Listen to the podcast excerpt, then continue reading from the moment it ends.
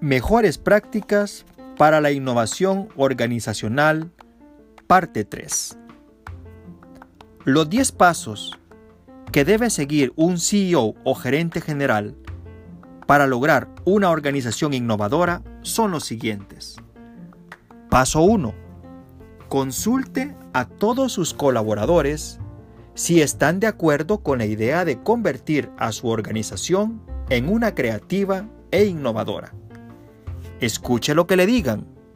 Sepa leer entre líneas. Paso 2.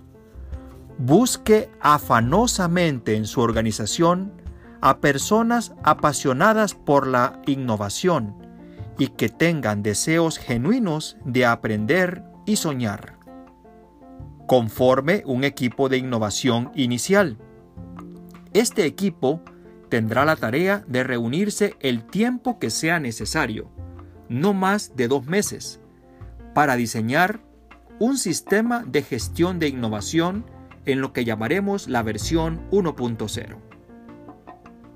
Paso número 3. Use los servicios de un asesor externo para que forme a su equipo de innovación inicial en mejores prácticas para gestionar la innovación y manejo de técnicas creativas.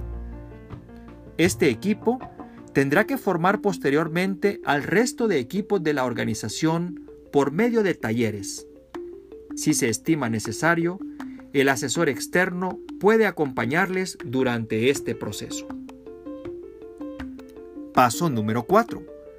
Asegúrese que la gente en su organización se siente motivada intrínsecamente hacia la búsqueda de soluciones en forma creativa.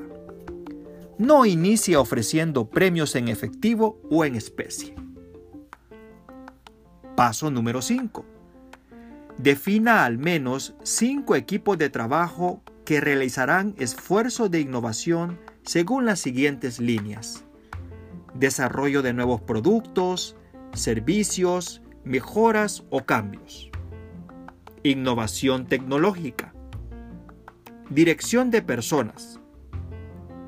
Dirección financiera.